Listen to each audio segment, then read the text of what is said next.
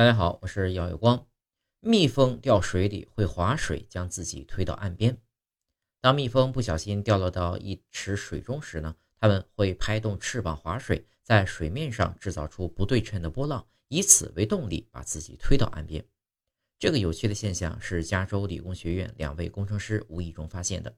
他们将这种行为用高速摄影记录下来，并把今观察结果发表在了美国国家科学院院刊上。